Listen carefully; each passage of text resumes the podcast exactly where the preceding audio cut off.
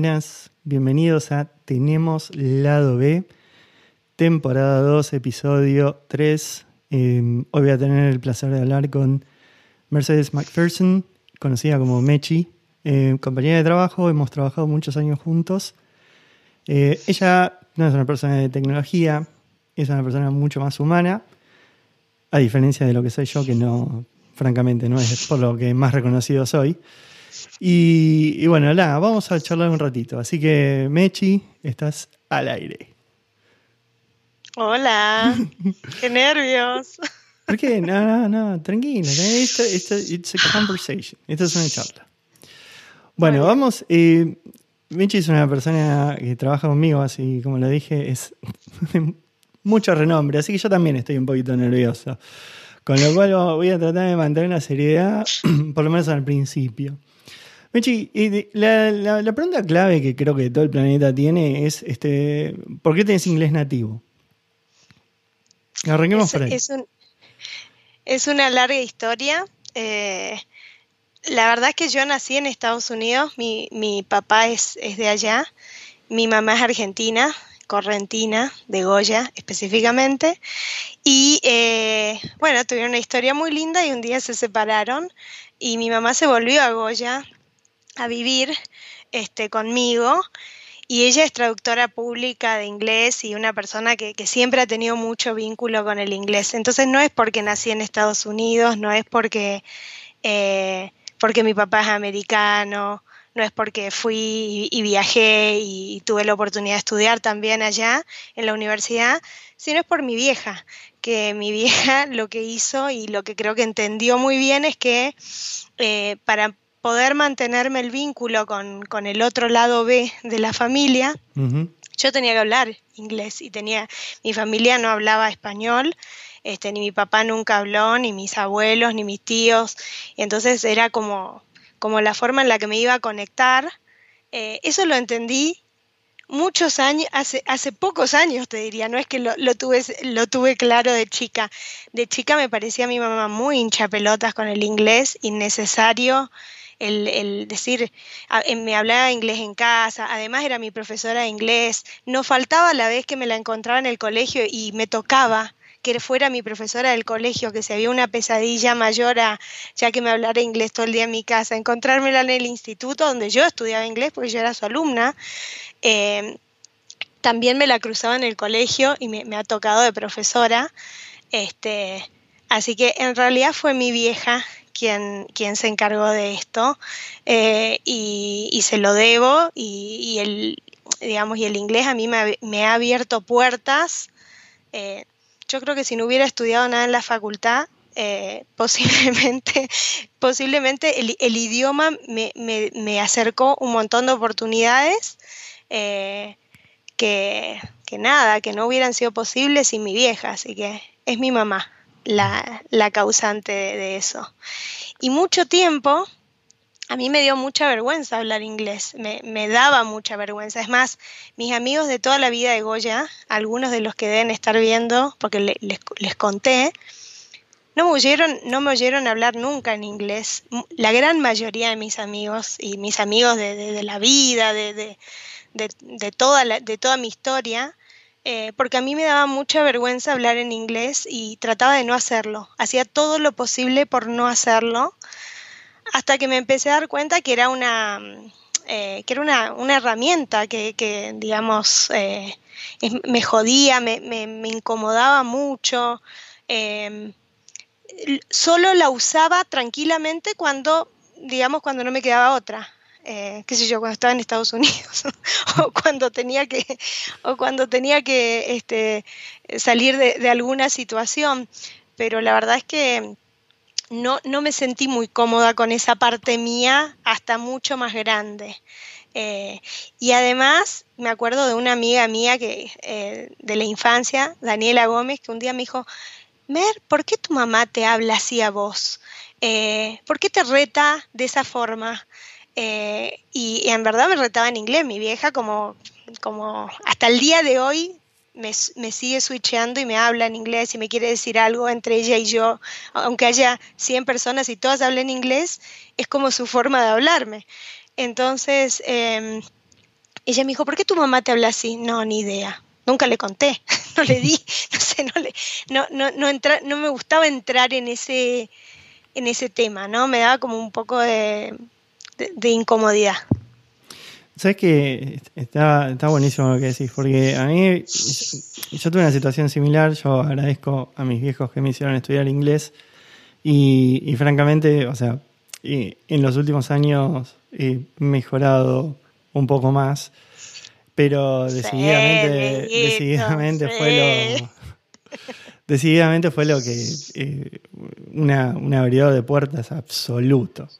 Y de hecho, bueno, con la negra, mi, mi germo, eh, hemos decidido siempre que las dos herramientas básicas que le queríamos dejar a nuestras hijas eran que sean bilingües. Bueno, después otro temita de nacionalidades, pero, pero que sean bilingües era fundamental. Por lo menos que hablen inglés, que era algo que es un abridor de puertas increíble. Así que eh, yo también cuando, cuando estaba estudiando la pasaba mal. Yo me acuerdo cuando recién llegué a Inglaterra, que pensé que había bajado en Tailandia, no entendía nada de lo que me estaban diciendo. Después, más o menos, me fui adaptando el video, pero es, es el tema del inglés. Este, es, yo, yo, aparte, también me, me, convertí bastante en obsesivo de ese tema, me he dado cuenta, por, porque francamente vi la cantidad de puertas que abre. ¿Vos, vos hablás algún otro idioma también?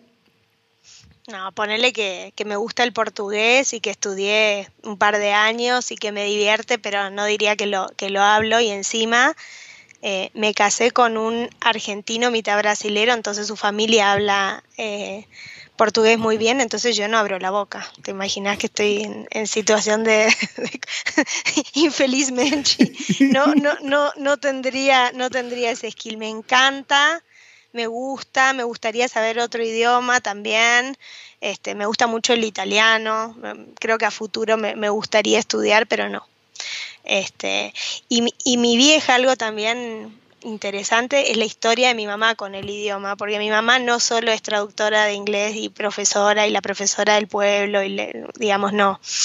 Mi mamá a, sus cuatro años eh, y hoy tiene 68, así que estamos hablando hace 64 años atrás, eh, en, un, en un pueblo, porque Goya era un pueblo muy chiquito en ese momento, le dijo a sus padres que ella quería estudiar inglés. Entonces mi abuela me, me cuenta que no había, no había profesores de inglés y el inglés no era lo que es hoy, hace 60 y un poco más de años, y menos en Goya. Entonces había, mi abuela descubre que había un maestro de inglés en todo el pueblo. Y, en, y, sale a buscarlo y decirle, mire, tengo una hija que tiene cuatro años que dice que quiere estudiar inglés, yo ni, ni, idea.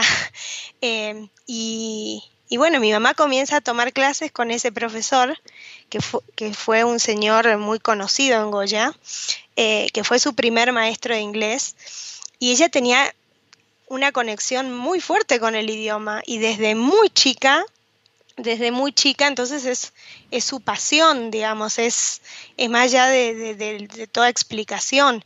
Eh, y, bueno, eso la llevó obviamente a estudiar después el idioma, la llevó a, vivir a Estados Unidos, a, aplicar a, becas, eh, a ganarlas, porque mi vieja ha sido una, una, una persona súper brillante. Eh, a casarse con un americano y, después que las cosas no se dieran y a retornar a sus pagos, pero siempre ha tenido como mucha, mucha conexión con, el idioma y un amor y una pasión por el aprendizaje que, que a mí me resulta todavía el día de hoy, con 68 años viéndola, a pesar de que está cansada y, obviamente este, le han pasado los años, eh, que sigue intacto, ¿no? Ella sigue pensando en en eso desde un lugar que, me resulta muy admirable. ¿Y cómo? no quiero que, que, la charla sea en torno a tu hija, pero eh, ¿cómo, ¿cómo Todo cuatro... sobre mi madre. No, no, o sea, parece una sesión de terapia. Un día, le, invitamos y, un día le invitamos y ve conmigo. Claro, no, no quiero que eso, pero ¿cómo, ¿cómo, a los cuatro años se entera que existe el idioma inglés primero? Por la radio, porque en ese momento había y ella me lo cuenta. Dice, yo no sé ni cuándo lo registré, pero yo lo escuché en la radio y me pareció que sonaba lindo y dije, quiero aprender esto, yo quiero hacer esto. Eh, entonces por la radio. eh, ni siquiera había televisión ni, ni mucho menos, y le pareció increíble, ¿no? Bueno, no, voy a hacer más preguntas de tu mamá. no, hay una cosa que quiero hablar con vos, Mechi, que, eh, que es un poco lo que te anticipaba antes, que si hablamos de mi mamá, me tengo que tomar más. No, no, no, no, no, no, no, promise. Eh, no, que vos, vos tenés un perfil, o sea, laboralmente siempre tuviste un perfil súper social, pero el perfil social, eh, o sea, trabajando siempre con gente, con recursos humanos, este, asesorando, conteniendo. ¿Eso cómo, cómo te nace a vos? Porque tiene que ser una vocación, o sea, es para mí es como vocación, como lo docente, como los médicos, ese tipo de personas que decir, ¿por qué lo hacen? Este, pero bueno, contamos cómo ¿de dónde sale? De vuelta, no sé si, no sé si siempre fui muy consciente de que, bueno, en mi época no había ni, ni, va, yo no me acuerdo haberme hecho un psicotécnico, de, de, un, perdón, un vocacional, un psicotécnico, sí, un vocacional, ¿no? Entonces, em, no sé si era algo que que tenía tan claro, porque uno no se conoce mucho eh, cuando, cuando estás por elegir una carrera, ¿no? Pero, pero repasando y mirando para atrás, me doy cuenta de situaciones donde, donde para mí siempre hubo una conexión. Yo de verdad que se lo atribuyo a vivir en un pueblo, porque, porque en un pueblo vos te conectás con la gente desde un lugar absolutamente distinto a lo que te pasa en una gran ciudad. Eh, vos tenés una cercanía, una un meterte en la casa de la gente, porque vos vas a jugar a la casa del de al lado y el de al lado viene a tu casa y te mudaste a otro barrio, pero en realidad tus amigos del colegio este, los conoces, conoces a sus padres, conoces a sus tíos, vas te moves en las casas con mucha facilidad. Entonces, creo que eso te conecta desde un lugar eh, increíble increíble. A mí me ha pasado de, estar, este, de ir a Goya y decir, yo estuve en esta casa, este, me acuerdo haber estado en esta casa de chica, eh, y, te pasa que, recorriste el pueblo y que, que, que lo viviste y que, y que tenés una conexión con la gente, te diría casi natural, ¿no?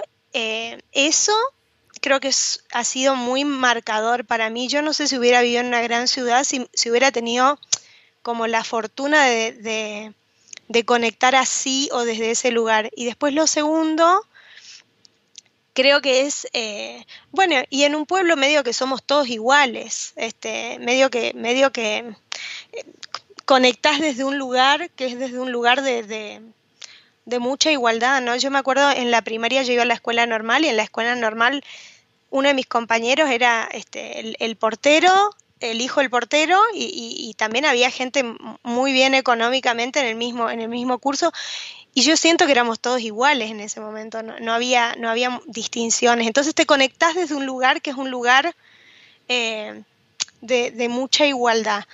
Y después siento que em, siempre me gustó escuchar y estar en las conversaciones y, me gustaba participar, ¿viste? Y mis abuelos, por ejemplo, son dos personas que a mí me marcaron muchísimo, los papás de mi mamá. Eh, y en la casa de mis abuelos siempre había gente y yo conocía a todas las amigas de mi abuela y, circulaba mucho, o sea que la, parte de, lo social lo disfrutaba y me encantaba. Eh, y creo que comienza un poco ahí. Eh, y después, como también me gustaba, me, acuerdo de una vez este, haber estado por ahí en Goya y de haber encontrado una viejita que, se había perdido y de decirle a la pareja de mi mamá entonces, frená, que esa señora no, no está perdida, notoriamente perdida. Él me dice, pero no la conocemos y no la podemos subir al auto. Y yo le digo, no la conocemos y sí la podemos subir al auto para llevarla a algún lugar a que la ayuden a llegar a su casa. Cuando la vamos a subir al auto, la señora tenía mucho olor a pis, porque es una señora mayor y se ve que se había hecho pis. este, y él me mira y me dice, no, mira, no, en mi auto, no. Eh, y, y, para mí era recontra natural que nos bancamos cinco minutos del olor a pis, la dejamos donde la tenemos que dejar y, cómo, cómo no ayudar a alguien o cómo, no sé si, si alguien está perdido, si alguien está eh, solo, y eso también es muy de pueblo. En el pueblo, este, pasan esas cosas, ¿no? O sea, la gente se da una mano y todavía pasa eso de, de, un lugar de conexión que para mí está buenísimo y que yo agradezco todo lo que se dio de alguna manera que debe haber sido doloroso en su momento o difícil para que yo fuera a parar a Goya Corrientes. Para mí es, es lo máximo. Eh, Arranca por ahí. Te hago una pregunta, chico. Eh, mm. Yo soy muy ignorante con algunas cosas y Poner en contexto, Goya, en, cuando vos estabas ahí, ¿qué, ¿qué, tamaño a nivel población tenía eso? Imagínate que yo no tenía ni idea qué tamaño tenía Goya a nivel población, pero sí te digo, nosotros y mis amigos que, que deben estar acá en, YouTube andábamos en bicicleta por el pueblo. Entonces, vos en tu bicicleta recorrías el pueblo que está circundado por cuatro avenidas. Hoy Goya es una ciudad, es la segunda ciudad de la provincia y ha crecido mucho más que las cuatro avenidas, pero era, digamos, era nuestro territorio dentro de esas cuatro avenidas y, lo circulábamos y lo circulábamos. Volvíamos de bailar caminando, por ejemplo. Ah. Em, entonces, era, nos conocíamos todos. Hoy, hoy sí te puedo dar una idea más de población, pero en ese momento era, era un, territorio que nosotros circulábamos y, que nos resultaba muy familiar. Eso me parece que por un lado es, es, como, como, arranca, ¿no? Y después yo me acuerdo de haber tenido un, primer laburo en el que tenía que, realizar una tarea, justamente lo conseguí porque hablaba inglés, y la persona que, eh, la persona que me, que, que me pedía que yo lo ayude a armar un plan comercial para Estados Unidos, este, para vender unos cursos, eh, me cuenta, me pide un día ayuda y me dice, che, necesito pedirte una, una mano para entrevistar gente en inglés también. Y el laburo este de ventas, de armado del plan comercial, etcétera, a mí no me gustaba. Y cuando me pide una mano para hacer esto otro que entrevistar, eh, bueno, voy, la verdad que sin ninguna expectativa, y cuando llego a la, instancia de entrevistar me encantó, me pareció como que dije, esto está espectacular. ¿Por qué? Porque es hablar con, otro con otra persona, conectar, eh, preguntarle cosas, charlar, indagar, entender, imaginarme si esa persona podría estar en esta posición o no. Y me acuerdo que salí ahí y le dije, renuncio a mi laburo anterior y tomame para hacer esto porque yo quiero hacer esto. Y me dice, no, ¿sabes lo que pasa? Es que es bastante más complicado porque tenés que saber de tecnología. ¿Vos sabés de tecnología? No. ¿Nada? No, nada. ¿Sabés lo que es una base de datos? No, ni idea. ¿Sabés lo que es un lenguaje de programación? No, no, me, puedo imaginar. Tuve, tuve COBOL en, en el colegio me lo puedo imaginar, la pasé muy mal, pero me la puedo imaginar, pero no, no, la verdad que no sé. Y desde esa primera entrevista y el conocer a la gente y el que la gente te contara su historia, porque eran historias de vida, historias de, laburo, de lo que les había pasado, de lo que les apasionaba, de lo que querían hacer, de sus proyectos, de las cosas que no les salieron bien, para mí era, bueno, decime qué tengo que hacer porque esto es lo que yo quiero hacer. Y él me dijo, bueno, yo tengo una gran base de datos con un montón de gente y vos lo que tenés que hacer es entender esos, esos currículums que hay ahí adentro, qué es lo que representan, digamos, qué es lo que significa un lenguaje de programación, una base de datos y empezar a entender. Si vos más o menos te das maña y aprendés, bueno, dale. A la semana yo me, me quedaba fuera de hora a aprender y dije, me encantó, quiero saber, y además me parecía como, eran jeroglíficos, literal, ver un currículum de alguien de tecnología, eran jeroglíficos, eran cosas que no, me resultaban, eh, no, las podía entender, entonces las, las googleaba, googleaba JavaScript, HTML, qué sé yo, no sé, googleaba, y así arrancó a arranqué a meterme en el mundo de la tecnología, ¿no? Pero, pero comenzó no tanto por la tecnología, justo dio la casualidad que se trataba de perfiles de tecnología, sino a decir, me encanta conectar con la gente, me encanta hablar con la gente, eh, siento que esto me, digamos, no, no, no me pasa el tiempo cuando lo hago, lo disfruto y, y quiero hacer esto. Y fue, fue después de haber terminado la facultad que me gustó mucho más y descubrí como este otro costado.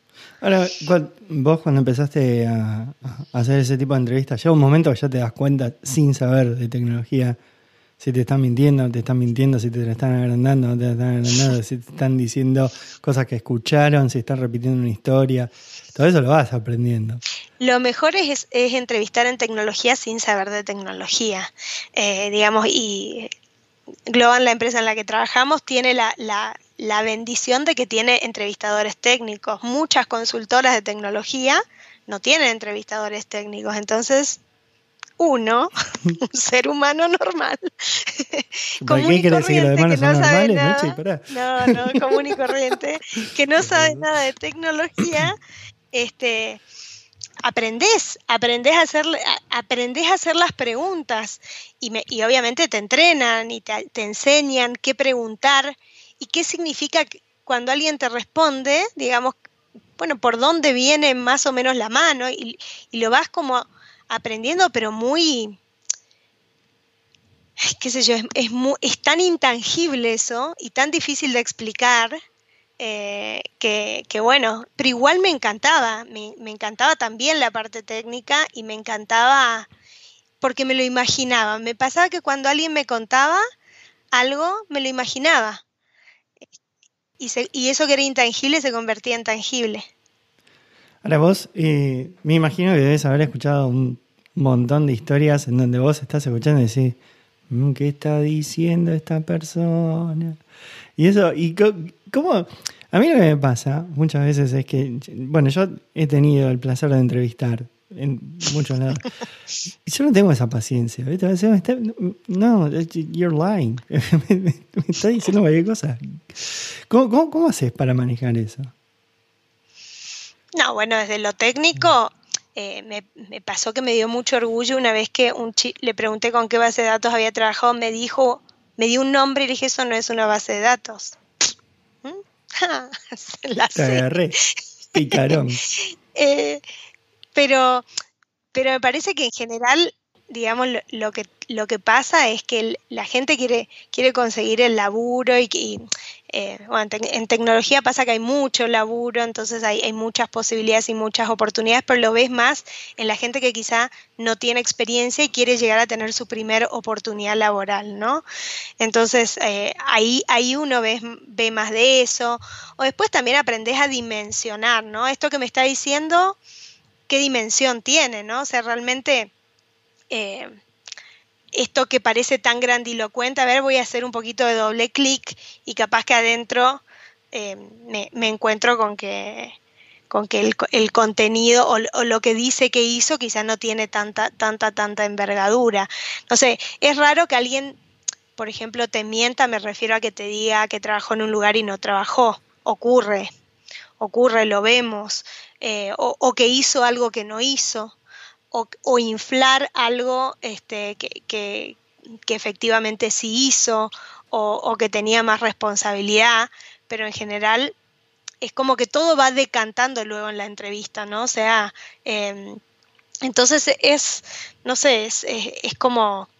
Em, es como ir tirando un poco y, e, ir, e ir sacando información e ir y vas constatando lo que te van contando también, ¿no? O sea, eh, respecto de, bueno, hay, hay, mucho líder, hay mucho manager a veces y decís, bueno, pero ¿cuánta gente lideraste? Eh, o cuánta, cuál, era, cuál era el scope de lo, que, de lo que vos gerenciabas o gestionabas y ahí te empezás a dar cuenta y empezás como a tener eh, posibilidad de dimensionar, ¿no? Ahora, em, ¿qué te iba a preguntar? No, eh, el tema este de las entrevistas, ¿qué era puntualmente lo, o sea, fuera de, lo, de interactuar con, la gente, ¿no? Que, o sea, es básicamente tu, tu gran asset. ¿Qué, ¿Dónde era la satisfacción eh, profesional? ¿Era cuando vos, por ejemplo, detectabas un buen candidato o filtrabas un buen candidato o simplemente por el hecho de que vos te dabas cuenta rápido? ¿Cómo, ¿Dónde estaba la satisfacción? Yo creo que cuando eh, tenés un candidato que decís brillante adelante, eh, es espectacular porque te empezás a entusiasmar porque estás viendo que te, te acá acá este, vamos a tener una, o cuando tenés una charla inteligente, una charla tipo o más profunda, está buenísimo cuando eso pasa, pero hay cosas que no te olvidas más, por ejemplo, no sé, cuando le, llamaste a alguien para confirmarle su laburo y de repente este, te dice, bancame un segundito, tapa el teléfono y grita, me dieron el laburo, mamá, me llamaron, me confirmaron. Esos momentos son espectaculares, o sea, te dan como mucha, muchísima satisfacción eh, y decís, pucha, esto, esto valió la pena todo, o sea, ese, es, esa, esa alegría, ¿no? O cuando, eh, o cuando ves que alguien realmente aprecia mucho eh, e, esa, esa oportunidad o necesita un cambio me ha pasado entrevistar gente que pasaba por situaciones muy difíciles a nivel personal y decís, bueno, no le, no le puedo arreglar la situación personal porque está fuera del alcance. Ahora, qué bueno un tiro para el lado de la justicia que, que, que, le podés acercar una buena oportunidad laboral en un momento difícil para alguien, ¿no? Eh, o, o, porque no se le daba o porque, qué sé yo, me, acuerdo muy bien del caso de una chica muy joven que había quedado viuda y, que le acababa de ocurrir eso. Mm. Y, que estaba volviendo al ruedo a buscar laburo. Eh, apenas esto había ocurrido y todavía te das cuenta que estaba muy vulnerable, muy sensible, todavía transitando un duelo de una situación inexplicable y ahí decís, bueno, es eso, digamos, es como que eso te, te, conectas mucho con la historia de lo que le está pasando al otro, ¿no? O sea, creo que es, eh, es esa parte es como muy fuerte y decir, bueno, pucha, Tamina se lo merece, porque la verdad que la pasó terrible y ahora se le está dando esto, ¿no? Em, y no es solo, no es solo el entrevistar a gente, yo creo que también te pasa dentro de la organización, cuando alguien cuando vos ves que alguien la está pasando mal por X situación, y hay un montón de situaciones, eh, el que le pase algo lindo te da una satisfacción, pero decís, qué bueno que le pase esto a esta persona, qué, qué espectacular, eh, no sé, que le den un reconocimiento público a alguien que, que la viene remando en dulce de leche eh, hay, hay, pequeñas cosas que, te dan mucha satisfacción en, el laburo de recursos humanos, ¿no? Que, alguien te diga, che, esta medida que tomaron me cambió la vida por esto, por esto y por esto. No es que le cambió la vida, pero eh, le, le, resultó más fácil o pudo ayudar al papá y a la mamá, que hasta ese momento solo lo habían ayudado a él o a ella, y que te lo cuente y que, que digas, che, fue por esto. Y vos decís, ¿y esto? esto lo empujé, esta la peleé, esta, esta quise que ocurriera, ¿no? Eso te da mucha satisfacción cuando, cuando, no sé, cuando puedes cambiar un, no le puedes cambiar la vida a la gente, no podés, este, pero está buenísimo cuando ese instante, esa, esa, pequeña cosita que haces, marca la diferencia, ¿no?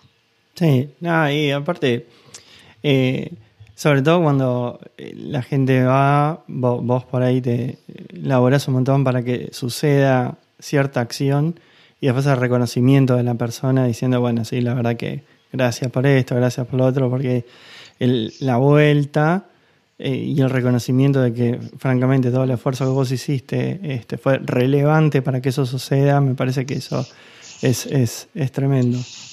Ahí eh, te vas a dormir, ahí te vas a dormir chocho y decís... no, porque, exactamente. No, porque además muchas veces pasa en este laburo que, no sé, vos apretaste un botón y después no sabés qué pasó con todo eso, o mandaste un correo, o, o algo, algo se dio y no te retorna, no tenés visibilidad de lo que pasó. Y, y cuando la gente te da el privilegio de darte esa retroalimentación y de contártelo, bueno, listo, es un golazo de media cancha. ¿Y te, te, pasa, Mechi, que hay, hay gente que necesita hablar y no tiene dónde ir? No, no, obviamente no vamos a dar este. Sí, yo creo que en el día a día uno ve mucha gente. Em, necesitada de ser escuchada, te diría sobre todo, ¿no? Eh, muy necesitada de ser escuchada, muy necesitada de que em, de tener una conversación, eh, de, de, contarte algo. Eh, pasa muchísimo, pasa muchísimo y, y, bueno, este año de pandemia creo que sobre todo ha sido, puff, ha sido como, como intenso en ese sentido eh, y creo que uno ha apreciado más que nunca, no sé, viste, en, en, un día que estás corriendo a mil, que alguien te salude y te diga, che, solo paso para saludarte, te mando un beso, espero que estés bien. Y es como que eso te descoloca porque venís con, un, con una dinámica de, de no parar, a veces de reunión en reunión, a veces sin parar muchas horas.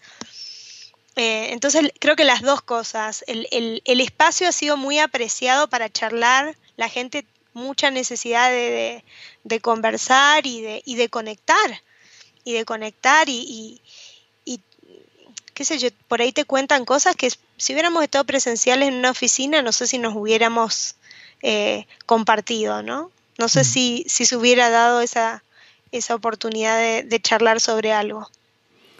Sí, Mechi, volviendo a la parte de, tecnología. Yo, y esto puede ser que sea una idea mía, vos este, podés tener una visión distinta. Yo veo que todos los que nacimos del palo de tecnología, yo he nacido del palo de tecnología, después he evolucionado hacia cosas que no sé ni cómo se llaman, pero soy del palo de tecnología y mucha gente que sigue dentro de lo que es el palo de tecnología. Todos esos skills de, de contacto con gente, eso nos cuestan un montón. ¿Y eso, por, qué pensás que pasa? qué sé yo, yo creo que hay, hay como... No sé, no sé si se puede hacer una generalización, ¿no? Porque en verdad a veces uno ve sí que, que, hay gente que es mucho más pragmática. Eh, hay gente que tiene igual unos skills eh, admirables de, conexión, de empatía, de vuelta volviendo a la pandemia, y yo lo he dicho y lo hemos hablado también a esto, a mí me impresionó eh, como mucha gente que viene el palo de la tecnología o de, digamos, a, ha manejado situaciones difíciles como extraordinariamente bien, ¿entendés? Desde sus habilidades comunicacionales a salir a comunicar cosas muy difíciles, muy duras, eh, que nadie está preparado para salir a comunicar y sin embargo decir, Puf, qué bien que lo hizo, ¿no? O sea, a mí me, me, ha resultado como muy admirable. Y después esto otro de gente que te dice, che, ojo que, mm, fíjate porque a fulano no lo veo bien o o sea, la, gente tiene puesta la mirada, los líderes sobre todo tienen puesta la mirada en sus equipos o compañeros de trabajo, que si hay alguien que no está bien lo levantan. O sea, la empatía, la capacidad de conectar eh, está, quizás, eh, no sé, por, el tipo de, tarea o que se hace habitualmente, vos estás mucho más conectado con la computadora, vos estás eh, más conectado ahí que con lo que te rodea, ¿no? Eh, me acuerdo hace muchos años, eh, fui a un banco, yo trabajaba en, una consultora, y me acuerdo que le puse la mano a un chico que estaba recontra metido dentro de su, para, que, para decirle, estoy acá, si no, ¿cómo iba a saber? Si no, parecía que lo estaba espiando desde atrás. Le puse la mano y el pibe saltó muy mal y, em, y nada, no, simplemente que estaba tan metido en lo que estaba haciendo te diría, tan absorto en la tarea y la computadora lo, absorbió de una forma que em, no puedo decir que ese pibe no tenga habilidades de conectar o, empatizar o digo, el trabajo que hace en el día a día está mucho más focalizado en, escribir líneas de código o en, em, digamos, o en interactuar con su computadora y quizás, bueno, producto de eso digamos, es lo que disfruta, es lo que le sale bien, es, con lo que se engancha.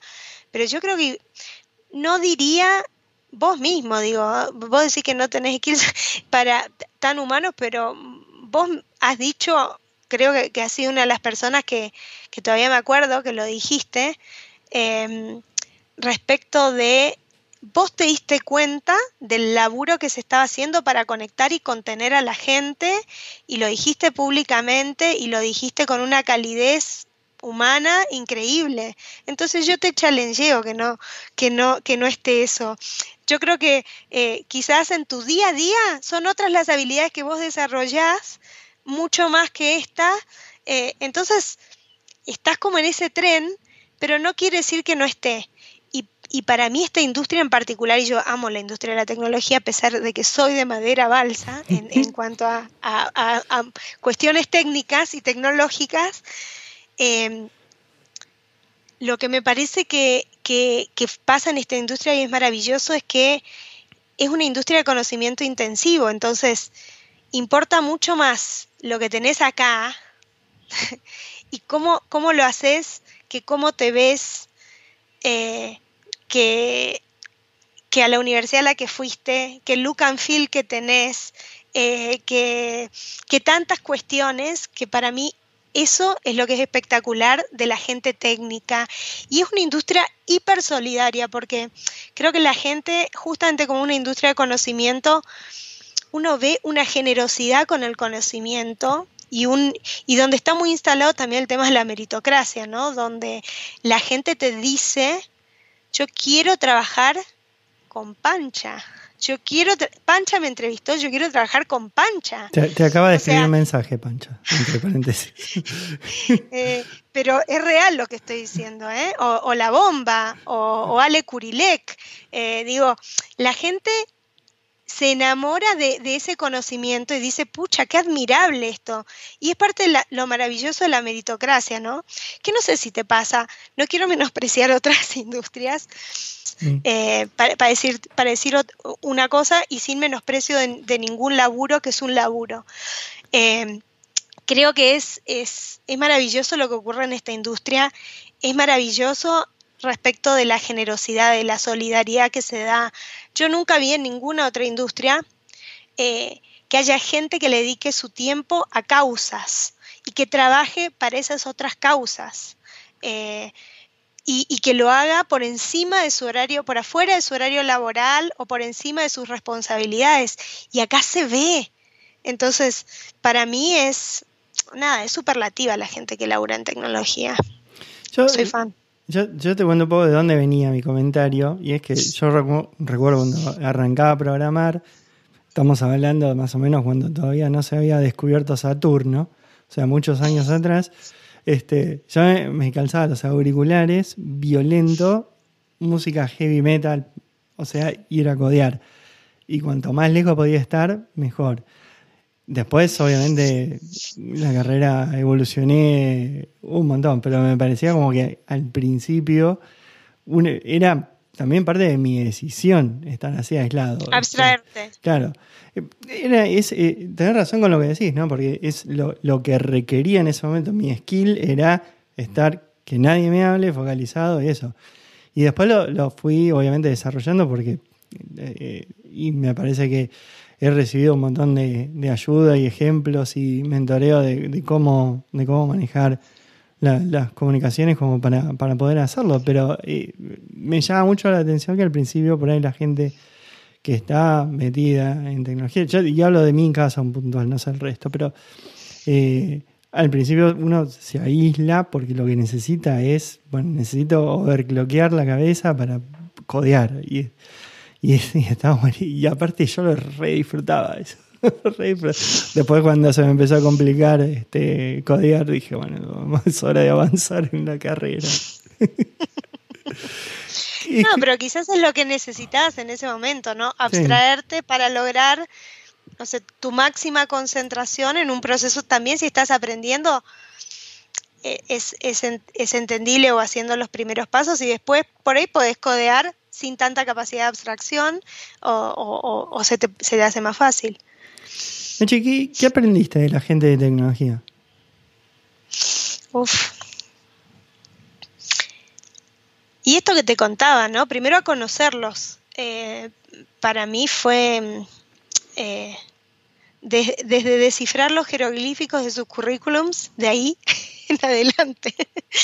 Eh, pero primero a conocerlos, eh, a, entender el código, eh, a, a, ver que más, digamos, lo, lo, lo, que ocurre también es que la gente, no sé, la gente más grosa, más talentosa, la gente que vos este, realmente le resulta admirable no solo a los candidatos cuando salen de una entrevista, sino eh, a todos nosotros como compañeros de laburo, es gente hiper humilde, es gente que, que, va así por la vida normalmente.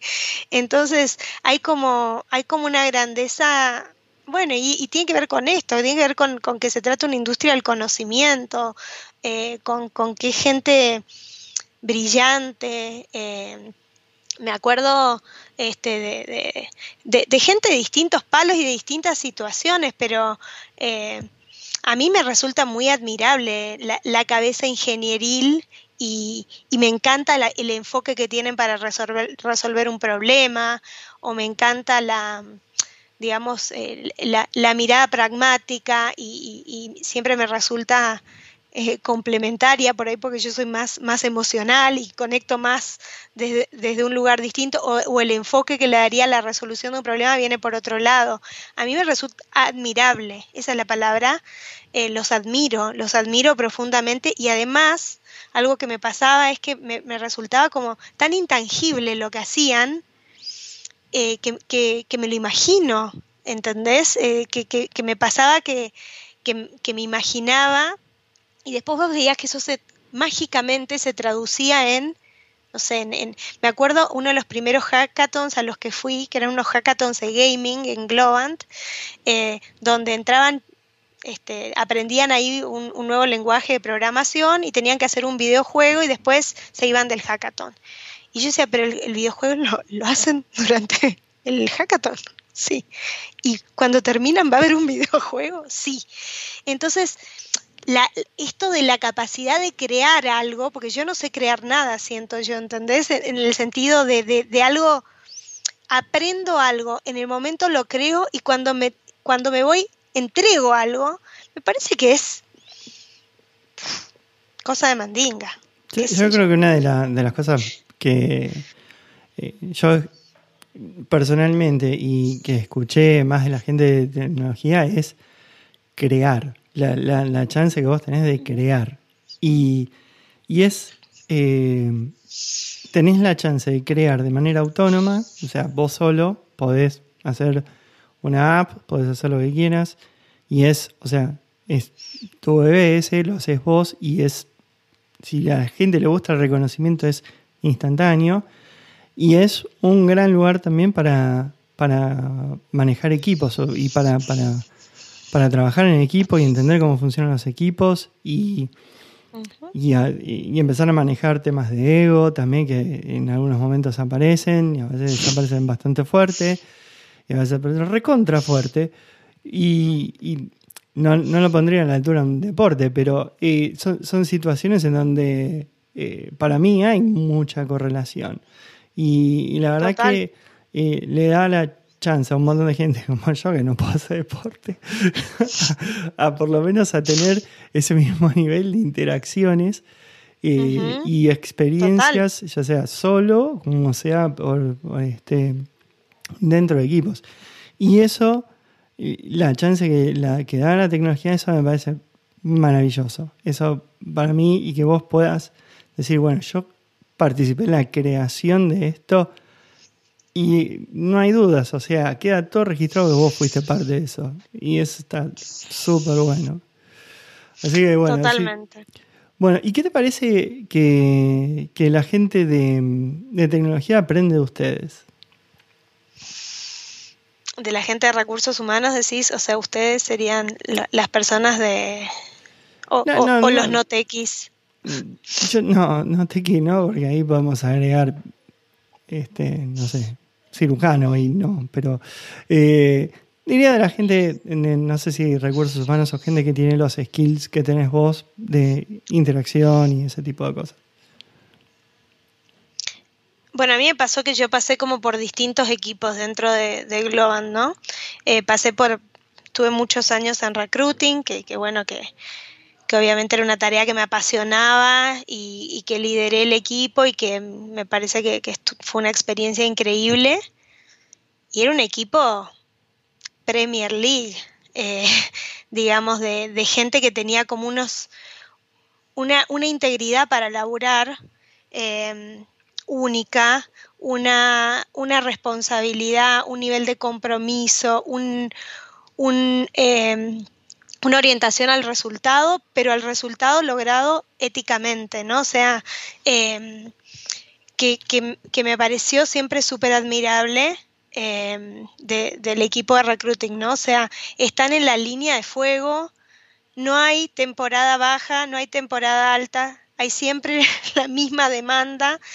Em, entonces, mm, mm, admiro mucho eh, que hay gente que, que ahí yo conocí, gracias a esa tarea, que nada, que me parece que, que, ha hecho un carrerón en muchos casos y que siempre aporta esto del trabajo en equipo, aporta esto de, em, de comprometerse con, la, con, con, ayudar a cubrir una necesidad también. Eso me parece que es espectacular, sobre todo en esa función, ¿no? O sea, hay gente de recruiting que te decía, tengo que resolverle esta búsqueda a fulano de tal porque le está pasando mal, está prendido fuego en el proyecto o está eh, con una sobrecarga de laburo que no lo veo bien, necesito ayudarlo, ¿no? Entonces, eh, creo que ahí el, equipo trabaja muy bien y complementa eh, todo, digamos, todo lo otro que es quizá, bueno, dónde está la necesidad, cuándo vas a tener la persona, etcétera, etcétera. Muchas veces con una paciencia infinita y con una templanza y con una tolerancia a la frustración, porque para conseguir un candidato tuvieron que pasar por un berenjenal. Entonces, creo que e, eso me parece eh, que, es admirable de, la función de recruiting.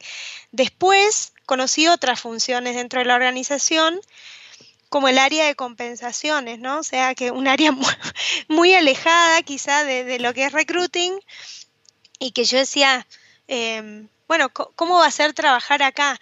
Y te encontrás con gente también de una madera increíble. Te podría repetir todo lo mismo que te dije del equipo anterior, ¿no? O sea, laburantes, comprometidos, eh, eh, tratando de ayudar siempre, eh, tratando de, proveer criterios de equidad también, o sea, de trabajar íntegramente, de, em, y, que, y que conectan, quizás ya no es desde el mismo lugar, del lugar de, te ayudo con esta necesidad, pero ayudan desde otro costado con, una necesidad muy importante también. Em, y, me encantó pasar por compensaciones, me, pareció increíble. Yo en, condiciones normales y habituales no hubiera pasado por ahí. Este, y nadie me hubiera llamado tampoco para pasar por compensaciones. Y cuando pensaba si aceptaba o no aceptaba, dije, tengo que aceptar porque esta es la única chance que voy a tener de hacer este laburo y de conocer algo distinto dentro de la organización. Nadie más me va a llamar para hacer algo que nunca hice y que, se me es dado desde la confianza, porque no, no desde la aptitud, digamos claramente. Eh, es un voto de confianza, casi confianza ciega, ¿no? O sea, y, después eh, llegué al área de, people de, quizás el área más soft, que es, el área de champions, de y de, este, y de talento, y a cada uno le admiro algo diferente y me parece que, trabajan increíblemente bien, ¿no?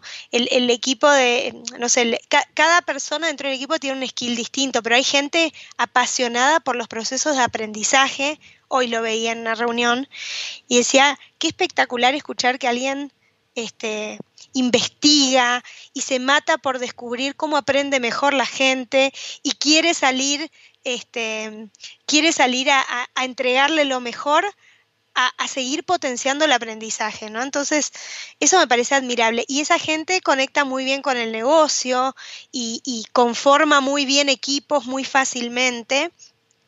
Eh, la gente, cada uno algo admirable desde su lugar, ¿no? Y algo que yo le, digo siempre al equipo eh, de Champions, el equipo de, de Talent and Culture Business Partners, que, que yo le admiro es eh, el corazón que ponen en el laburo frente a situaciones sumamente disímiles, complejas, eh, donde hay que sostener a la gente en situaciones muy complicadas eh, y, lo que, y lo que lo que se nota que al equipo le importa, lo que se nota es que están comprometidos, es que están ahí, es que, es, que, es que son de fierro y a veces el laburo que se ve no, digamos, no sé a veces cuánto se ve todo esto, pero la gente que trabaja en equipo con este equipo, eh, lo, es como que este es un equipo que está en, todos los pequeños detalles de cuidado, ¿no?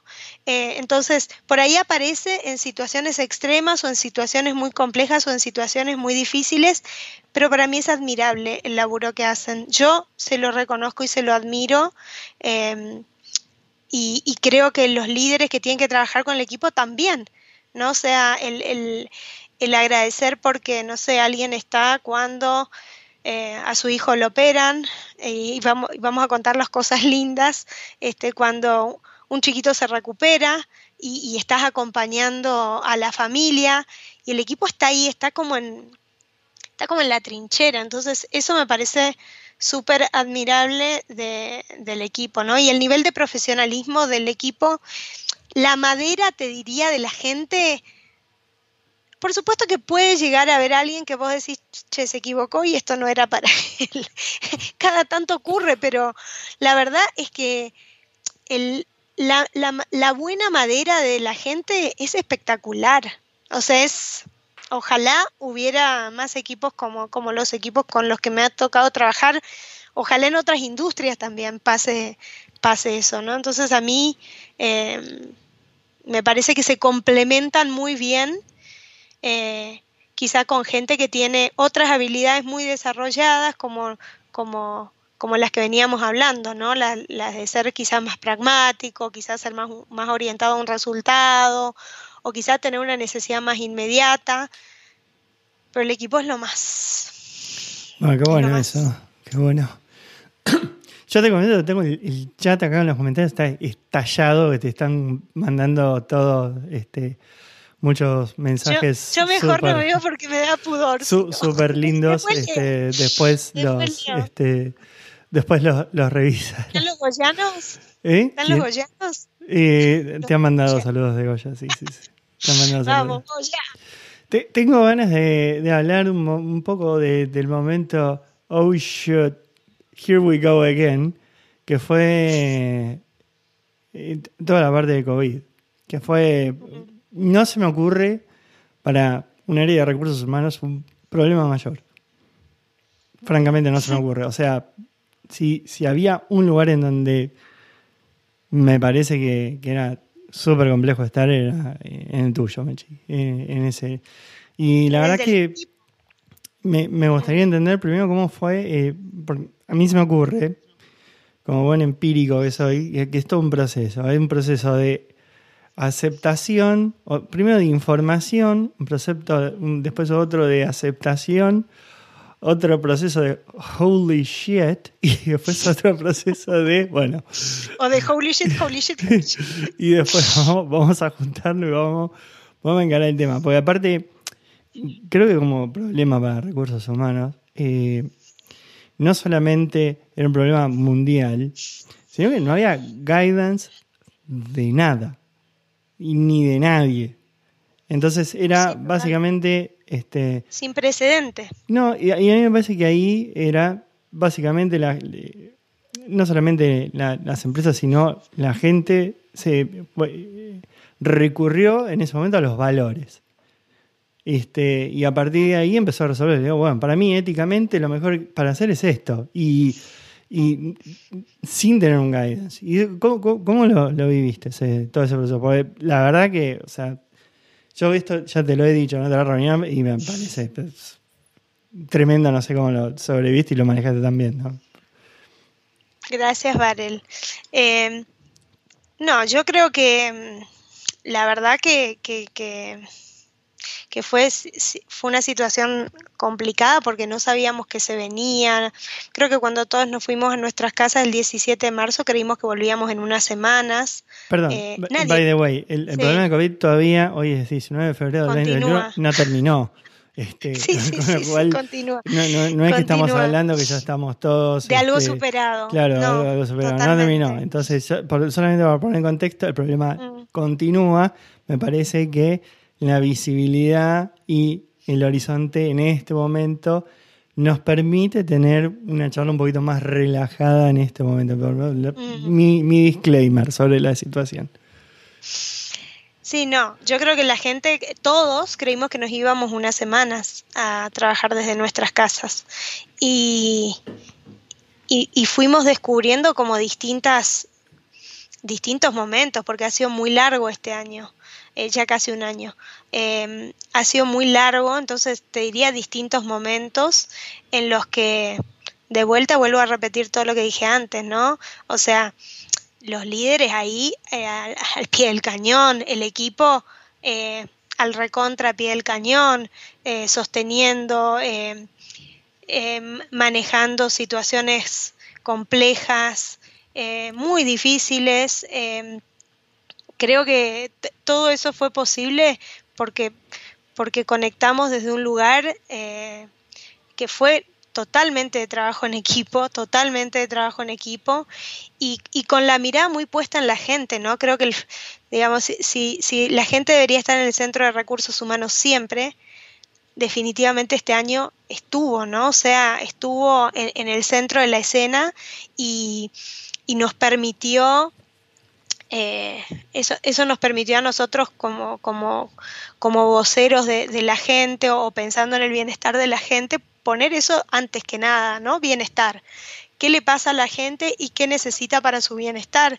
Em, y, entendiendo que todos teníamos días nefastos, complicados, eh, angustiantes, ni hablar de, quienes sufrieron pérdidas familiares eh, o, quienes tenían que manejar eh, en, gente que se contagió con la angustia de no saber cómo iba a salir adelante o, de qué le iba a pasar, ¿no? De cómo, de cómo, cómo iba a ser el, vínculo entre el, entre el virus y el huésped. En, cada caso era distinto. Había gente que la pasaba muy fácil o, relativamente fácil y había gente que, que lamentablemente no. Entonces creo que fue, fue como, como como tan distinto lo que le pasaba a cada individuo, y no solo desde el punto de vista de cómo lo afectaba la enfermedad, sino también algo que yo escuché es, todos arrancamos, pasamos por la misma situación en todos los países, no importa este, si tenés OSDE o si no tenés, todos pasamos por la misma, por la misma situación y por, el mismo nivel de riesgo, pero cada uno con herramientas distintas, ¿no? O sea, eh, y creo que eh, e, e, eso fue, muy notorio y nada, hubieron días muy complicados eh, y, creo que fue, fue un, un, gran trabajo de equipo y también de que de que la empresa nos pusiera a disposición todo para ayudar a la gente, ¿no? O sea, eso también hay que decirlo porque eh, si no hubiera sido así, y, y, y y otra cosa que pasó que fue espectacular fue todo un proceso creativo de qué necesita la gente y empecemos a crear eh, cosas para asegurar el well-being o el bienestar de la gente. Entonces surgieron cosas y charlas espectaculares, espacios increíbles, espacios de contención, espacios de coaching, espacios de duelo, espacios de, este, no sé, de, storytelling. Eh, paneles con la infectóloga, y, uno empezó a vincularse con gente que para mí fue, a mí personalmente me marcó mucho en el 2020, que la gran mayoría de estas personas no las, a la, a la, gran mayoría no las conozco personalmente y me han contenido, me han sostenido, me han asesorado, me han ayudado, eh, me han, nos han a todos nosotros, pero a mí en lo personal yo sentía pues qué bueno que está poder escribir la infectóloga si hay alguien que está en una situación complicada, qué bueno que está poder generar un círculo de coaching si un equipo está pasando por una situación difícil. Eh, y, todos esos profesionales, nada, eh, muy dispuestos, como, como con un nivel y una, una vocación de servicio eh, espectacular. Entonces me parece que, que fue un también descubrir una red de, de contención externa que fue increíble, que fue increíble. Eh, me acuerdo haber, cuando organizábamos uno de los talleres de duelo, haber hablado con, eh, con, una persona que es Tomás Olivieri, y la, la, charla con Tomás, que acompaña habitualmente a personas en final de vida, es cómo existe alguien como Tomás en este plano. Explícamelo porque no lo entiendo. Eh, y, cómo aparece en este contexto, ¿no? O, los talleres, bueno, los talleres de duelo que, dio Flor, que es eh, psicóloga y, amiga, eh, y cómo nos, nos, han salido a dar una mano en, en momentos muy, muy, muy complejos. Entonces, si no es solo vos, vos solo no podés, no podés un carajo. Vos, con muchos otros, y, esos otros y eh, con una gran red de contención externa también. Y, por algo el universo nos fue poniendo delante gente de otro plano. Sí, así. Varias consideraciones. es, cierto que no es nunca uno solo, sino que es todo un equipo, pero hay que mm. estar ahí. Eh, no es lo mismo estar que no estar. Eh, una cosa que quería mencionar con respecto a, lo que decías de, los países y que las incidencias que tenían los países, a mí me parece que los pocos que tuvieron una ventaja sobre el tema COVID eh, fueron las islas. Excepto Inglaterra, que lo hizo tan mal, tan mal, que fue hasta que casi Boris Johnson la queda, este, que ahí dijo, uh, esto es real. Después creo que los únicos lugares donde más o menos tuvieron chance fueron las islas porque pudieron aislarse aislarse por completo. Cosa que no pasa, eh, bueno, no pasó en Argentina, no, pasó en Colombia, ni, acá en Estados Unidos. Era, se priorizó por sobre todas las cosas la libertad individual y no el bien común. Como o sea, es el pensamiento de acá, con lo cual es cada uno que haga lo que tenga ganas. Y bueno, si se muere, se muere. y es como, que, es como que vimos la conducta humana eh, muy hacia flor de piel, ¿no? Em, Como si estuvieras en una cancha, básicamente. Exactamente, exactamente. Eh, sí, esa es la sensación. Esa es la sensación. Es como que ves el fenómeno de la conducta humana como en, su, en su crudeza, desnudo, y, te encontrás con eso y decís, wow. Eh, y creo que nos sigue pasando todos los días, ¿no? Cuando leemos que alguien este, no sé, cuando, cuando vemos cosas como las que acaban de pasar ahora en Argentina, por ejemplo, hace muy poquito, eh, como cuando uno dice, esto es como la, fealdad de la conducta humana, y también hace un ratito leía que hace 27 años Sabine eh, fallecía y, determinaba que no quería que ningún laboratorio, darle la patente a ningún laboratorio de su vacuna para que se pudiera este, expandir libremente y llegar libre, democráticamente a, todos los niños y a todos los países para la tuberculosis, lo cual detuvo la pandemia de la tuberculosis. Y entonces decís, bueno, también, también está esto que, creo que están esto, el yin y el yang, ¿no? Esta, esta, esta cosa que, cuando ocurre, esta, esta, no sé, esta visión, esta, esta gente de bien que, que, eh, nada, que, por suerte nos, nada, elijamos tener ejemplos como esos eh, y ojalá que, y los hay, porque los hay, está la gente que, está en un comedor, viste, alimentando a los chicos, eh, está la, están los médicos que están en las guardias, que tienen las marcas de, de, los barbijos, que laburan por dos mangos, a los que les dieron dos mangos de aumento están los profesionales de la salud, las enfermeras, los camilleros, toda esa gente está. Este, están los maestros que, arrancan las clases en, los países, o sea, ahí está todo eso, está todo eso. A mí todo el tema eh, COVID, pandemia, eso, yo tengo cierta atracción en el sentido obviamente me parece una desgracia, no, no hace falta que lo mencione, pero sí me, me intriga mucho el tema de las reacciones de no solamente de los países, de los gobiernos y de la gente. Eso, para mí, eh, lo que está pasando este año, eh, el año pasado sobre todo, y este año, para mí es algo que decididamente va a tener un impacto social que me parece que no nos estamos dando cuenta de, lo, de lo fuerte que puede ser. No solamente porque el tema del encierro, la no movilidad y, el tema de estar isolated y, y, el miedo a morirse todo el tiempo. Eh, me parece que causó un montón de estragos este, en la cabeza de la gente que no es medible. Y por otro lado, me parece que hay un montón de cosas que se pueden llegar a aprender de, toda esta situación que francamente no en este momento ni lo puedo medir, qué es lo, que se puede llegar a aprender. Pero, ¿qué, ¿vos por, cómo lo ves eso? qué, se te ocurre que puede ser un gran aprendizaje de todo esto? No sé, hace, unos días hablaba y, hemos hablado con, grandes especialistas, profesores de la facultad míos que yo admiro mucho, eh, donde decían esto va a cambiar la conducta humana. Yo ya no sé si la va a cambiar. Este, yo creo que yo creo que vimos lo mejor de la humanidad y lo peor también, ¿no? Vimos eh, lo mejor ha sido esas, esas imágenes, este, sobre todo que uno veía en Italia, ¿no? De, o en Europa, eh, de gente cantando en los balcones y conectándose con otro a partir de ahí, de los animales volviendo a las ciudades, porque dijeron, che, se fueron los humanos, vamos. Ahora vamos, vamos por Avenida Corrientes hasta el obelisco.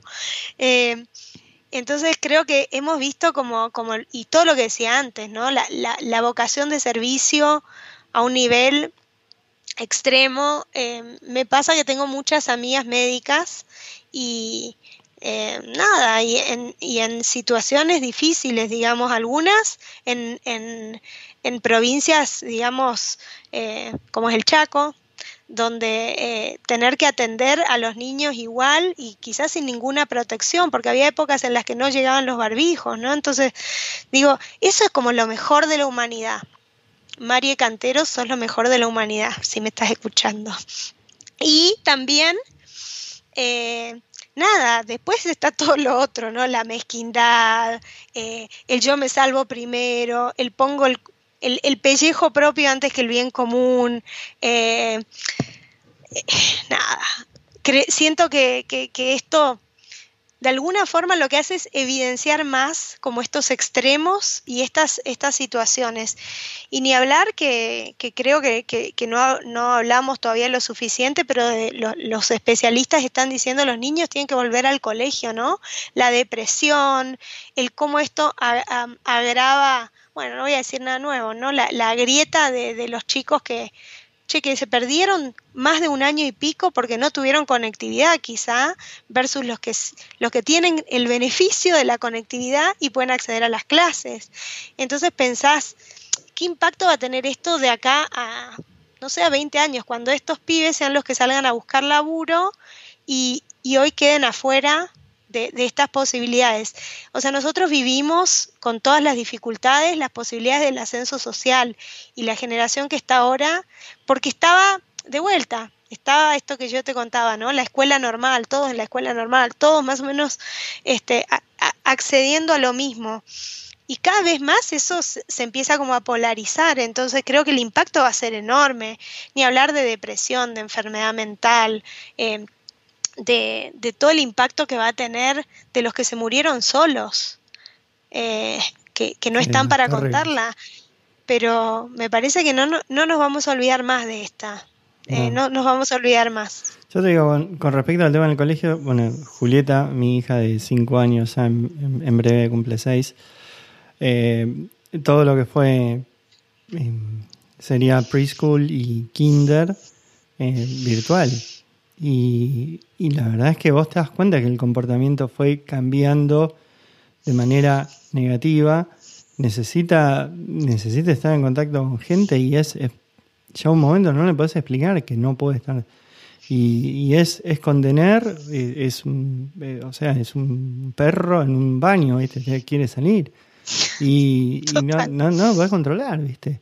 Es, es distinta la reacción que tuvo Connie, que ya ahora el mes que viene cumple 11, que ya está conectada, el hecho de saber leer, escribir, eso le, ya tiene su computadora, y, obviamente le afectó, pero se sentía mucho más en contacto. Pero por ejemplo, Juli, o sea, arrancó el colegio y no conoce físicamente a los compañeros, ¿entendés? Y, nada, tiene un Zoom a la mañana y, hablan, y, o sea, y es, son figuritas. ¿Ves que? O sea, dibujar a los chicos del colegio y te dibuja un Zoom, y es tristísimo. Bueno, pero, pero creo que se lograron otras formas de conexión. O sea, obviamente que nada va a paliar la forma de conexión humana, que es el compartir. Eh, lo mismo que nos pasa a nosotros, ¿no? De respecto de, del compartir con nuestros amigos, con nuestros seres queridos.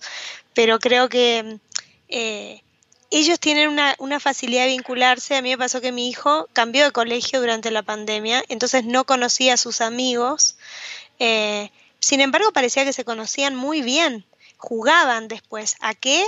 Virtualmente, ¿no? Al, al, Roblox, al, Minecraft, a lo que fuere. Pero los chicos encontraron formas de vincularse este, para paliar la falta de, del contacto humano, que es lo que les le faltaba. Y es increíble lo que pasa, porque te parece que se conocen y decís no se conocen. Y un poco esto mismo que te contaba, ¿no? La gente que uno conoció la distancia en la pandemia, que siente que, que, sentís que te conoces, que formaron parte de tu red de contención y que y, que, simplemente te muestra que hay otras formas de vincularte también. Que nada va a ser igual que el poder tomarte unos mates y el compartir con otro, que el abrazar este, a, tus, a, tus seres queridos, el, juntarte con tus amigos, el hacer un asado y que no te importe cuántos son, ni quién usa barbijo, ni quién se pone alcohol en gel. Bueno, ojalá que eso vuelva. Sí, sobre todo lo del asado. acá, acá tenemos suerte que, bueno, armamos unas mini burbujas y tenemos chance de, de juntarnos con algunos chicos nos cuidamos entre todos, ¿viste? tenemos este, muchas precauciones, pero eh, la verdad que eh, hay momentos inclusive que yo tengo la, gran fortuna de tener mi oficina para trabajar, que la tengo equipada como quiero, tengo, o sea, bandera de boca, tengo todo lo que necesito para trabajar, tengo todo, y, así hay momentos que, necesito salir y necesito cambiar el, el aire. La vez pasada, acá con toda la familia, nos fuimos a, a Lectajo, aunque sea para salir a la calle, mirar y ver otra cosa, porque ya... Cambiar de aire. La monotonía a mí me estaba matando. Por más o sea, las chicas homeschooling, eh, al lado del hogar, había 200.000 grados bajo cero, este, pero cambiar, cambiar la visual, eso, es, eso yo no, no pensé que y nos afecta a todos, eso es tremendo. ¿Sabes qué? Otra cosa que yo me di cuenta, no me había dado cuenta antes, es la importancia que tienen los espacios físicos. Eh, es, decir, eh, no importa mucho el espacio en el que estás, importa que estés cómodo, importa que tengas buena luz, importa que tengas tu lugar para estar, importa eh, que tengas ventilación, importa la vista que tenés, importa esto de moverse de un lugar a otro este, y el poder hacerlo el poder cambiar de lugar y me parece que nunca antes me había dado cuenta. ¿Por qué? Porque estamos 10 horas afuera de casa, entonces eh, cuando uno viene a casa o está los fines de semana en su casa, bueno, es como que, descansa y, hace otras cosas, pero ahora la, valoración del espacio ha sido como superlativa, ¿no? Bueno, a mí me pasaba, Meche, que yo vivía arriba de un avión. Eh, o sea, a mi familia. Te cambió la vida, Me cambió. Me cambió, la veía, no sé, viernes, sábado y domingo, eh, por dos años y pico, o sea, seguidos. Y, bueno, ahora desde acá, ¿viste? Pero es raro también, ¿viste? Porque las chicas, o sea, yo por ejemplo salgo al mediodía a comer, me atoro comiendo y me, empiezan a preguntar ejercicios y, y, es un momento que, a pesar de que estás, es difícil de compartir. Entonces, es, eh, Bueno, y los chicos también se confundían con que vos estabas, entonces estabas disponible cuando estabas. Ese era el, el, chip anterior. Ahora ya los chicos saben cuando estás en una llamada y, y, te hacen señas y saben perfecto lo que es un Zoom o te preguntan, ¿estás muteado? ¿Pusiste la cámara? ¿Puedo pasar? Tienen, tienen completa ya registro de la situación. Sí, yo, yo también relajé mucho porque por entra Julieta a la mañana, se me trepa y por ahí estoy, estoy con una call y bueno, y ¿qué voy a hacer? te pasa, te pasa la gran CNN, ¿viste? Como el, el, pobre hombre de CNN que está todo este, muy, muy formal y, y le entra una hijita, creo, corriendo. y atrás viene la mujer que la trata de agarrar y aparece y vos ves todo el fenómeno familiar ahí y después, digo, esa ya ha sido la escena de todos nosotros, el que no apareció en ropa interior en una llamada, el que decís, porque otra cosa, los pibes se dejan abierto, el, el, mío por lo menos se deja abierto siempre, todos los días hay que cerrarlo. Eh, el Zoom, ¿no? O, es como, como, una como una ventana que se abrió a tu casa y, y está ahí todo el día abierto. Y para ellos pasa lo mismo, entonces es como aprendimos a convivir con eso también, ¿no? Con, todo eso. Sí, vos para, para laburar con, toda esta situación y, también el lado personal, eh, fuera de la, de la gente que te rodeaba, ¿qué, qué, fuentes de información usabas para, para empezar a tomar decisiones, o no necesariamente laborales, sino también en tu casa, para, para poder contener gran parte a, todo lo que es la familia. Y toda esta red de contención que te decía fue fundamental, o sea, para hablar con la infectóloga y decir, che, pasa esto, eh, no sé, poder eh, escribirles a mis amigas médicas y decirle esta situación como la ves, a, una, a, mis amigas psicólogas de, che, ¿qué sugerís hacer frente a este caso? ¿no? O sea, o, a, profesionales que, que, no, que nos sostienen y que nos, que nos colaboran.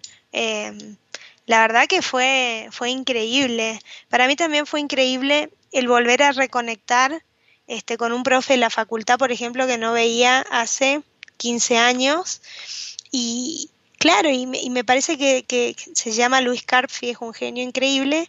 Y, le, y ves una persona como muy contenedora. Entonces yo venía con un problema muy acelerada y una persona experimentada, recontra senior y, y, que esté, ¿no? Y poder, poder escribir, poder tener personas a quienes recurrir, te diría yo, es fundamental, ¿no? Porque frente a cada situación, este, nada, hemos tenido situaciones también eh, de, no, sé, hay gente en el equipo extraordinaria que, que, que sabía de una temática en particular, como, como ha pasado por ahí con con alguien que estaba cursando una depresión y tenemos un psicólogo de la hostia en el equipo que es Horacio y que, y que Horacio con su tranquilidad y su, eh, digamos, que, decís qué bueno que está encontrar a alguien así del otro lado que es como un sounding board, ¿no? O sea, alguien en quien descansar, alguien, eh, porque uno está alterado y tiene, tiene un problema, entonces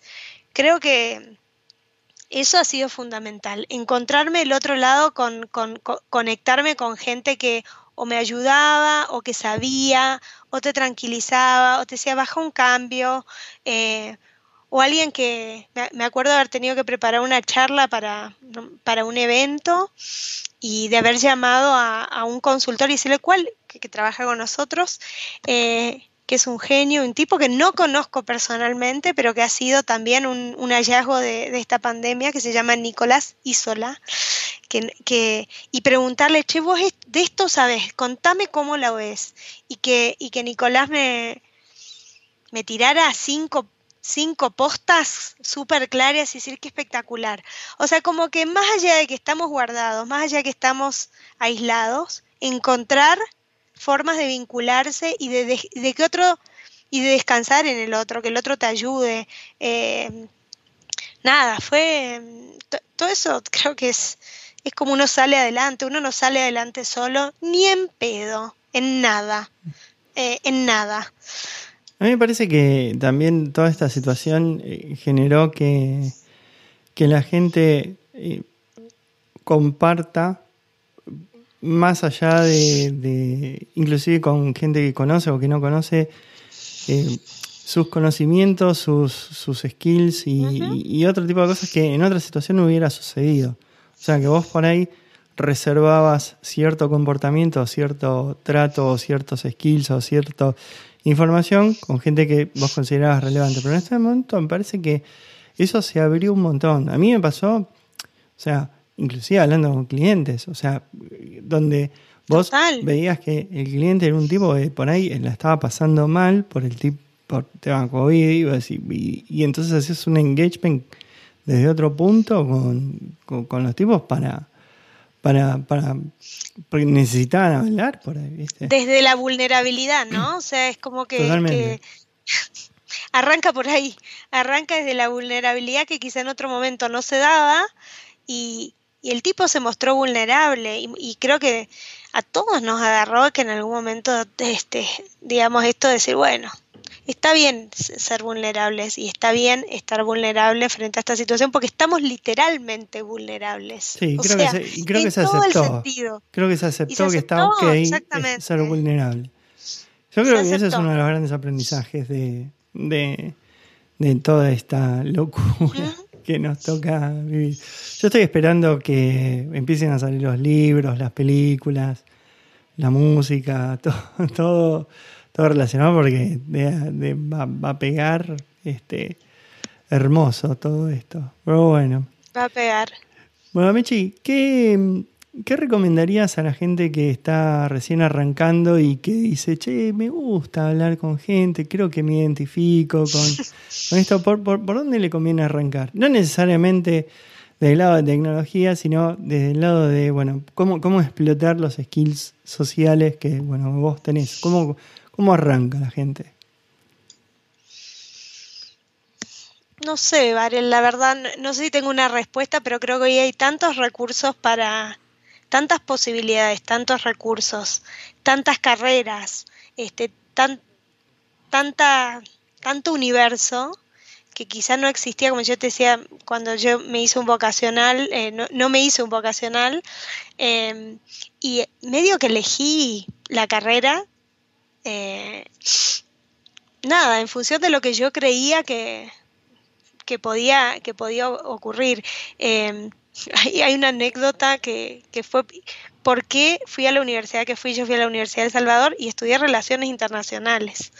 Eh, no estudié psicología, no estudié servicio social, no estudié ninguna, ninguna carrera. ¿a, qué te habilita ese título? Ser curioso.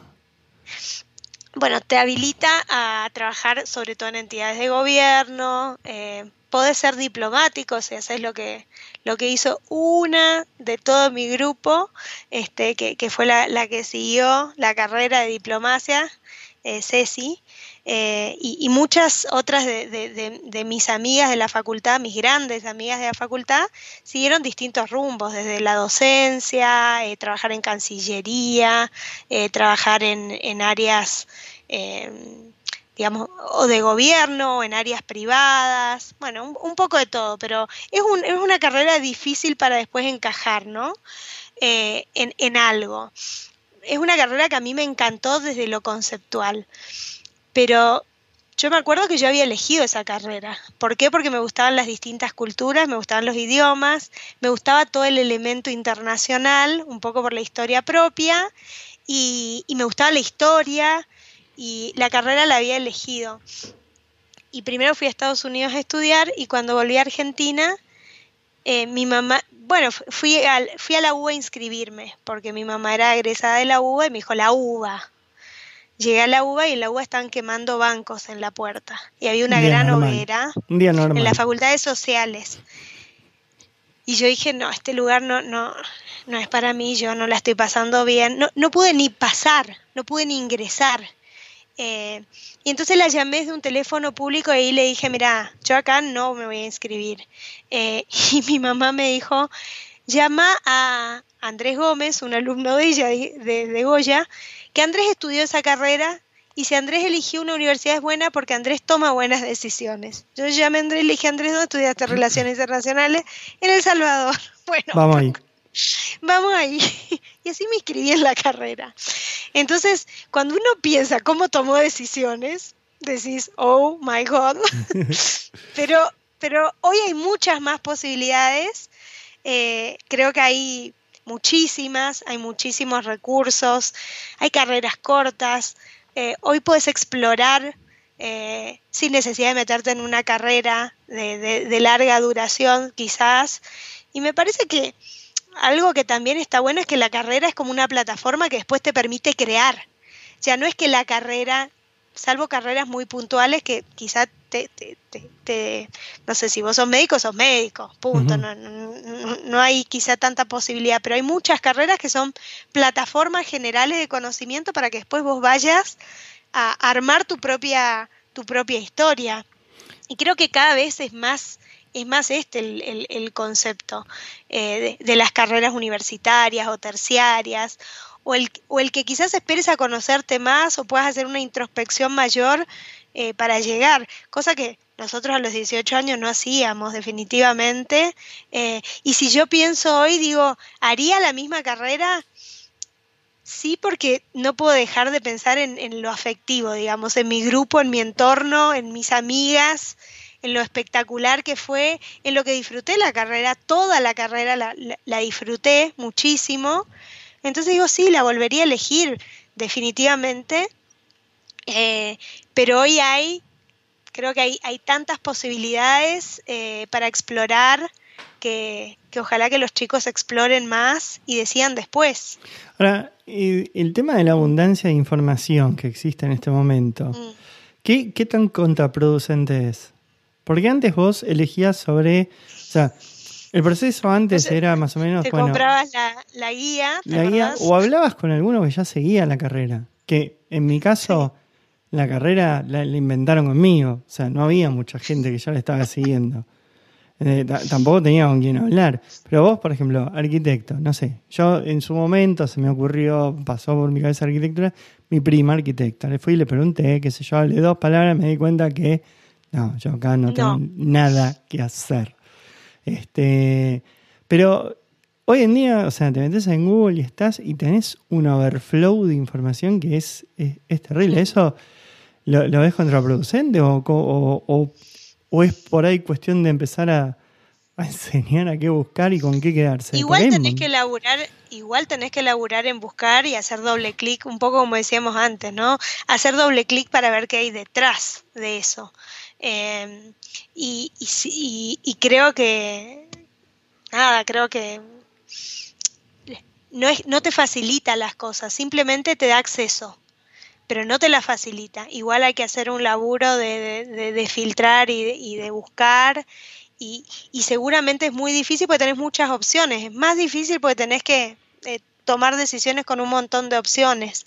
Em, pero nada, creo que las carreras son eso, ¿no? Son la plataforma desde la cual vos vas a construir tu, tu propia y vos más o menos sabes si tu, si tu orientación es humanística, si vas hacia las ciencias, etcétera.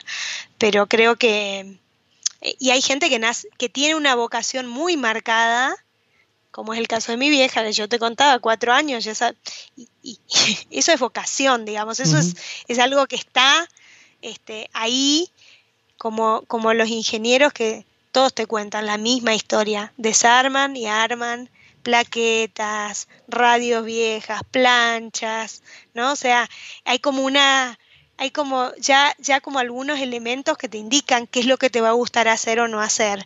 Em, así que bueno, nada, me parece que, yo, creo que hoy en día, eh, un poco lo que mencionabas el tema de las oportunidades, porque por ejemplo, yo cuando era chico eh, decidí quedarme con tecnología porque era donde más cerca me sentía. Siempre tuve curiosidad con, la parte de periodismo, escritura y bueno, eh, hoy, hoy en día, bueno, la tecnología y las oportunidades me dan la chance de poder tener este tipo de charlas este, low cost. Y, de otra manera hubiera tenido que meter toda una carrera, qué sé yo, y por ahí, no sé si hubiera sido mi vocación, francamente. Para mí me encanta lo que hago. Pero tener esto así más del lado del hobby me parece fantástico. Entonces el, tema disfrute, ¿no? Sí. Creo que uno también aprende a conectar con el disfrute de más grande. Entonces primero haces es más el deber ser, ¿no? Tengo que salir del colegio y tengo que ir a la facultad a estudiar. Eso es lo que nos enseñaban. Entonces es más el deber ser y ahí elegías eh, entre un abanico de oportunidades limitadas. Después te empezás a dar estas chances de, bueno, pero este, ¿cómo conecto con el disfrute y con el deseo y con lo que me, lo que me da satisfacción? Y quizá lo que te da satisfacción no es lo mismo que haces, o, te da otra satisfacción distinta y, te quedaste con esas ganitas de hacer alguna otra cosa diferente y, la, la canalizás y eso está buenísimo. Yo creo que em, gran parte de la tecnología ayudó un montón a que eh, las cosas estén mucho más al alcance de la mano y que te permitan hacer ese tipo de pruebas y errores. O sea, hoy en día, por ejemplo, tenés ganas de escribir y la verdad que lo podés hacer en, publicarlo y hacerlo conocido de una manera extremadamente simple, cosa que, no sé, yo cuando, por ejemplo, tenía, no sé, 15 años, quería escribir, no, sé, no, no tenía manera ni siquiera de, publicarlo eso. Y tenía que ser copia escrita y tenías que tener contactos y era una movida. Y hoy en día eh, es, es, es muy fácil. Lo que sí considero es que la, la, cantidad de información y las opciones que hay hacen que uno pueda hacer un prueba y error hermoso. Pero te podés insertar. Te podés insertar. Bueno. Total. Bueno, Mechi, ¿algo más que me quieras contar? La verdad que me siento que he aprendido de mucho sobre lo social. No, no, no. No, no, es que es lo que te decía un poco. Yo he aprendido en base a. En base a. Por ahí más necesidad que, que por vocación. Este, lo hago con gusto, obviamente, pero bueno, otra cosa es cuando ya lo haces por vocación y, te toca enfrentar una pandemia. nada más y nada menos. Nada más y nada menos. Son, son, cosas, son cosas muy distintas. No, yo creo que soy una agradecida de, de todas las oportunidades que se me han dado porque y trato de recordar eso siempre, ¿no? Cuando, cuando me llega un currículum de alguien nuevo, de alguien muy chiquito que está arrancando, nadie eh, transcurrió su carrera sin que otro le diera una posibilidad. Y a mí me han dado muchísimas posibilidades, desde las que conté que confiaran en mí porque para un área de compensaciones que yo pensé literalmente, si alguno de mis profesores de estadística, de matemáticas supiera que yo estoy liderando un área de compensaciones, no lo podría creer, estaría muy sorprendido el señor. Llamativo. Pero llamativo, sí, sí, muy llamativo pero digo, creo que eso es lo que yo rescato y lo que más disfruto de, eh, lo que más agradezco, ¿no? O sea, creo que una de las cuestiones más importantes es reconocer que te dieron una mano miles de veces, miles de veces, es reconocer que te dieron una oportunidad, es ser agradecido por esas oportunidades, pues si esas oportunidades no hubieran estado, este, no, no, no, seguramente nada, no, sé qué hubiera pasado, la verdad. Este, y creo que y creo que uno está como obligado a hacer lo mismo, ¿no? O sea, a, generar eso mismo desde el lugar en el que está, desde el lugar, desde la posibilidad que, uno tiene habilitado. Otra cosa es recordar que siempre todas las mesas son redondas y hoy estamos acá y mañana podemos estar del otro lado. Em, y creo que es, es, es, espectacular recordar eso, ¿no? O sea, em, a, mí me ha ayudado mucho eh, en, en, en, lo profesional sobre todo. Y esto también aplica exactamente igual en lo personal. Yo soy una agradecida de, de los, de las oportunidades que tuve y arrancando por la primera que me preguntaste al inicio, que es, bueno, la verdad que soy una agradecida que mi mamá me haya dado este, esta herramienta que ha sido el, idioma, además de todo lo otro que me ha dado, ¿no? del, del, cuidado y, y, de los valores y el ejemplo de trabajo sobre todo. Em, y también a mis amigos de, de toda la vida, de, las distintas instancias de la vida, porque todos ellos también han sido mi red de contención, como cada uno de nosotros tiene la propia, ¿no? Eh, desde, desde mis amigas de Goya, mis amigos de Goya, mis amigos de, de, la infancia, de la adolescencia, que son, que son de fierro desde siempre y para siempre, los de la vida de, posterior, ¿no? Esto que te decía, desde la facultad, los amigos del laburo, de, Globan, que pasan a ser como parte de la familia también. Y creo que todo eso, ni hablar de, del coequiper que tengo, que está, que está ahí atrás escuchando. este, y, y, de, de, los que, digamos, de, uno no puede solo, básicamente. Uno no puede nada solo. Una de las personas a la que yo le estoy más agradecida es a, Nena, que es la señora que cuidó a mis hijos mientras yo laburaba. Durante 15 años eh, trabajó en mi casa. Y yo siempre eh, recordaba agradecerle el Día de la Madre o lo que fuere, porque yo decía, yo, más allá de las oportunidades laborales, Nena me dio la oportunidad de laburar descansando en, en que mis hijos estaban supremamente cuidados y no cualquier madre, eh, si no puede laburar de esta forma, ¿no? Entonces, son privilegios, realmente son privilegios eh, y creo que, eh, nada, yo reconozco esto, capaz que no lo digo con tanta frecuencia. Hace unos días recordaba que Gonza, uno de, mis amigos varones de, toda la, de, toda la adolescencia y de toda la vida, este, pensaba en esto de cómo los amigos son de fierro y de, vivir una situación difícil, ¿viste? Y, de, que, fue el fallecimiento de mi abuelo, llegar a Goya. Y Gonza fue la primera persona que yo vi este, apenas llegué y, cuando estaba viendo, transitando mi, primer duelo fuerte.